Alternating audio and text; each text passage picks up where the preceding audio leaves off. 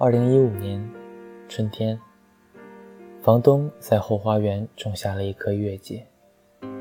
当时还没有入住的我，时隔一年后，第一次看见了这棵从没有被修剪过的花，张牙舞爪般，干枯的花枝，丝毫没有生命的感觉。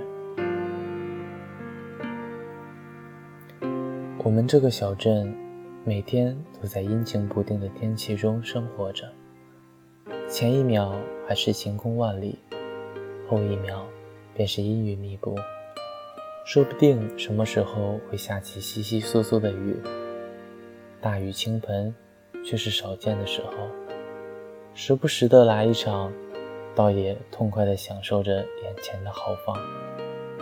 总的来说，比起那连绵的小雨。心里确实痛快些许。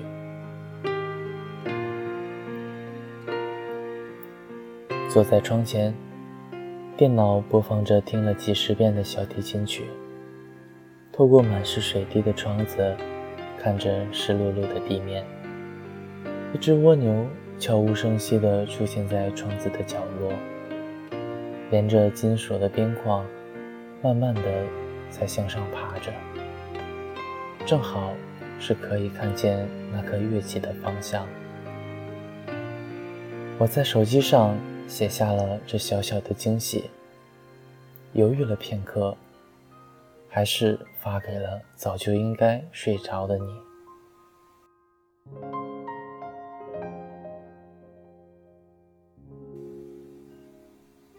两年后，今年的春天。后花园被室友修建的磕磕绊绊的草坪，也渐渐地恢复了一些。散落在草地中的垃圾和碎木块，也随着渐渐长高的草淹没其中。两边邻居的葡萄藤，在我后窗的一个晾衣架上搭在了一起。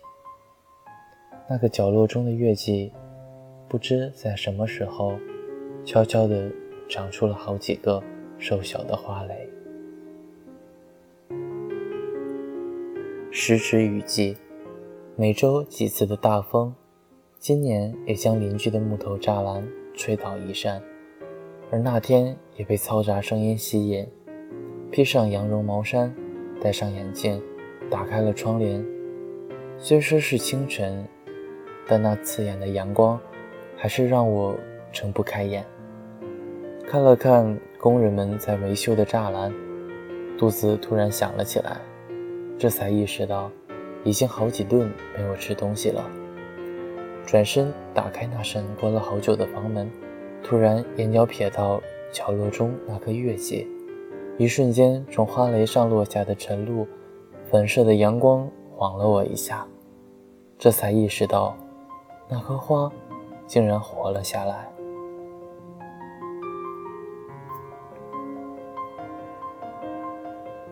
分手吧。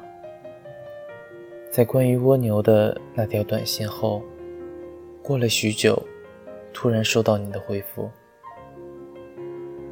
这三个字依然静静地躺在我的手机屏幕上。拿起手机，盯着这三个字，无力地叹了一声，打了一句再见，摁下了那红色的删除键时。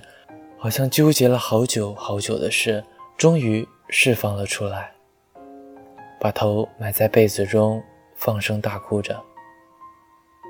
许久后，看着镜子中哭红的双眼，傻傻的笑了，冲了个热水澡，把长得很长的胡茬刮掉，顺带着嘲笑了一下自己，傻子。换上了一身干净的衣服，拿起好像早就已经失去意义的相机，打开房门，迈了出去。这两天依旧是温暖，那棵月季已经开了花，虽然不是很多，但是每一朵都那么的鲜艳。后花园中长出了一大片一大片的蒲公英。昨天一个人坐在马扎上，盯着眼前小火烤着的鱼，一阵大风吹过，刮下了好多它的种子，随着风，不知道飞到哪儿了。纪念册，纪念那个浑浑噩噩的我。